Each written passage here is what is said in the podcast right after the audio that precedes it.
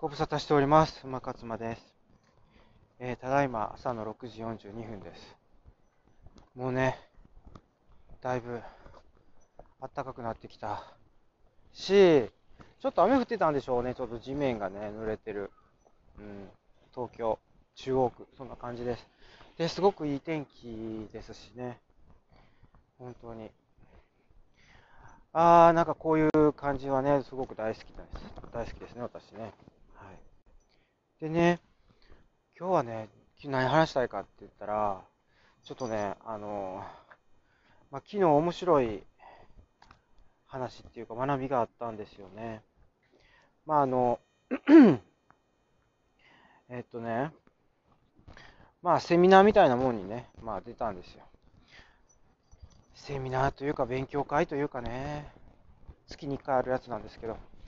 まあ、で、それで、いつもね、やっぱりね、面白い学びがあるんですよね。だから、うーん、なんかね、それにこう出る前は、もうちょっともうめんどくさいかな、出んとこうかなって思うんですけど、ちょっとまあ、耳だけでも、なんかあの、ズームでやってて、オンラインで。いやライブ、ライブ配信なんですけど、まあちょっと耳だけでも入ってみようかなと思って入ってみたけど。いやーもう昨日も昨日で引き込まれちゃいましたね、やっぱりね。で、あのどういう話かって言ったら、まあ要はその、幸せホルモンの話をしてましたね。うん。まあ、だから、幸せになる生き方っていうことなんですけど、それをこう逆の視点から、どうやったら不幸になるかで、その不幸になる、ならないためにどうやったらいいかっていうことを言ってたんです。で、その中の一つでね、まあ、メイントピックになってたのが、その脳内伝達物質。あの、しいわゆる幸せホルモンと言われるやつですよね。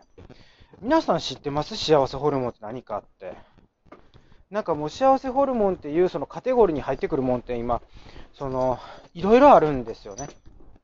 人によって何を入れてくるかっていうのが。ね、やっぱ代表的なもんってあるんですよ。絶対それは誰も外してこうへんなっていう。まあ、それの代表的なのが、最近で言うところのセロトニンですよね。で、まあだから私がなんで、うつから復活したかっていうのはこのセロトニンやと思うんですよ。朝ね、こうやって朝日を浴びて、で、あの、歩くっていう。これでだいぶ私はもう、今までその、だいぶそのセロトニンが死んでたっていうか、セロトニンがこう自分でうまいこと作れなくなってたのを、その、戻すようにして、ちゃんと作れるように。それで、あの、うつから復活したんですよ。だから、うつの人、うつ傾向にある人っていうのは、そういう風にして治していけばいいと思うんですよね。薬に頼らずに。薬だと、なんかその、なんていうかな、出にくくなってるセロトニンをこう出しやすくするっていう、それをために、その、薬ってあるみたいなんでね。でも出にくくなってるのをね、無理やり出そうとするんじゃなくて、ちゃんとその、正常にセロトニンが分泌されるように、あの、自力で戻していくっていうのがやっぱ大事なんですよ。もう、うつを、その、治していく、やっぱりね、前提にあると思うんですね。でね、じゃあそれ以外の幸せホルモン何があるかっていう話で、二つ上がってました。ドーパミンとオキシトシンっていう。まあドーパミンは聞いたことあっても、オキシトシンはあんまり知ってる人いないんじゃないですかね。そう。で、その面白いっていうか、あ、やっぱりそうかって思うことがあったのは、えーとですね、まオキシトシンの話はね、ちょっと今日はちょっと割愛しますね。オキシトシンそんな、まあ、あの大事ですけど、そんな、あれ、大事な話じゃないんで、またね、別の機会に話せばいいかなと思うけど、そのドーパミン、だドーパミンと、その、セロトニンどう違うかって話なんですよ。でね、こう、もうまさにね、私ね、もう、なんかね、あの、私が今、そのやってるダイエットプログラムもそうだし、あとその7つの習慣ですね。もうまさにそれやなと思いましたね。いや、要は、その7つの習慣でたいなの中で対比されてることっていうのは、短期的なことと長期的なことなんですよ。で、短期的っていうのは、そのこう、特効薬みたいに即効性があるやつですね。もうすぐ必要で、すぐ与えたら、すぐに治るみたいなのが薬ですよね。で、その反面、その長期的な、あの、もの、要はだからその、病気にならないためにどうしたらいいかっていうところでいうところの、長期的なものっていうのは健康じゃないですか。でも健康って、そのなんかこう魔法の薬みたいなのがあって、それ飲んだらすぐに健康になるってことはまずありえないですよね。毎日、ちゃんと私が言ってるその産質っていう、あの、食事、運動、睡眠。もうこれを愚直に毎日毎日やっていくことで、回していくことで、健康になっていくわけですね。これには時間がかかるわけですよ。その1日や2日じゃダメなんですよ。1日や2日、あの、ちゃんとしたって言ってもなダメなんです。毎日、毎日やらないとなら、ダメだっていう。だから、この2つの対比なんですよ。で、7つの習慣っていうのは、そこの長期的持続可能になるためには、毎日毎日コツコツ、あの、やっていきましょうねっていう努力を重ねていきましょうねっていう話なんですだそもうもうまさにその幸せホルモンのドーパミンとセロトニンっていうのは、その対比で説明できる。要はセロトニンがその長期的持続可能な方で、その、ドーパミンほどのインパクトはないけど、ドーパミンっていうのは、なんかが美味しいもん食べれるって思った時にバッて出るやつなんですよ。とか、なんか、あ、ギャンブルでめっちゃ 調子いい、当たりそうっていう時にバッて出るやつなんですよ。その、期待感ですよね。期待してる時に。そう。ちょっと下世話な話をすると気持ちいいセックスができそうって思うとバッて出れるんですよね。だからその欲が満たされる。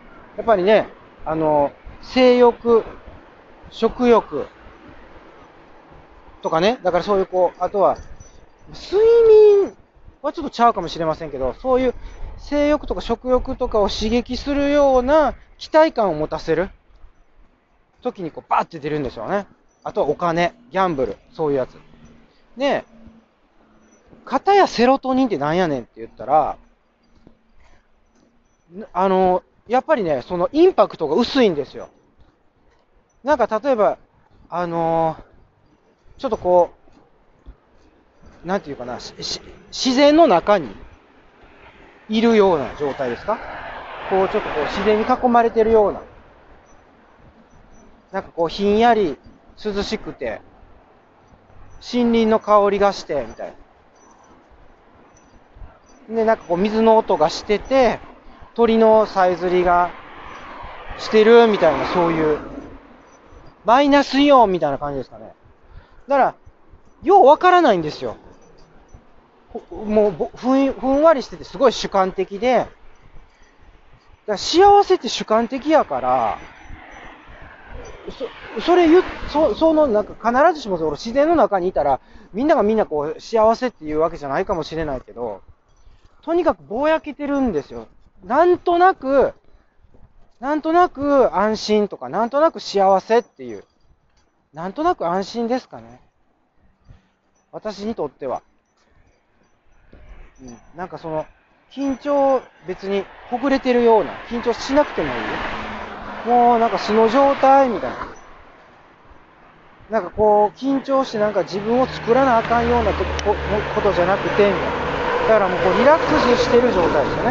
だからその、ほんまに睡眠してる、あとはお風呂入ってるとか、わかんないですけど、こう、音楽聴いてるでもいいのかな。その音楽も、だからその、ガンガン押した音楽じゃドーパミンを出させるようなんじゃなくて、その環境音みたいな、ね。今私がこうやってあの聞いてるのも環境音。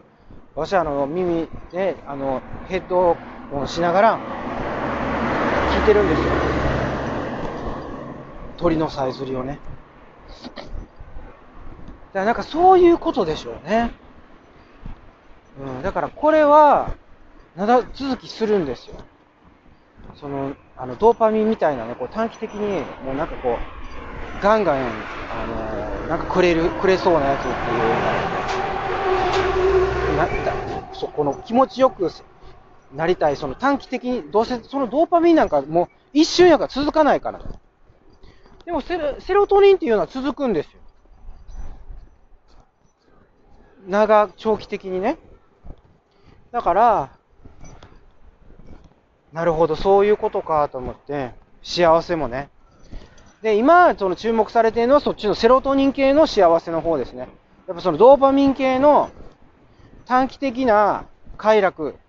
だから、幸せじゃないでしょうね、ドーパミンって。快楽ですよね、どっちかって。快楽ホルモンですよね。だから快楽ホルモンじゃなくて、幸せホルモン。それを、こう、たくさん、やっぱこう、たくさんというか、作れるようにですね。でそれが作れるようになってきたら、うつも治るし、みたいな。まあだから、これで私も合点がいったというか、納得がいきましたね。なん私はだから求めてたのはやっぱドーパミンやったんやなと思って。で、そのドーパミンじゃなくてシェセロトニンの方向に行ったから、うつから抜け入れたんやなと思って。ほんまにね、やっぱね、うつになるべくしてうつになったと思う。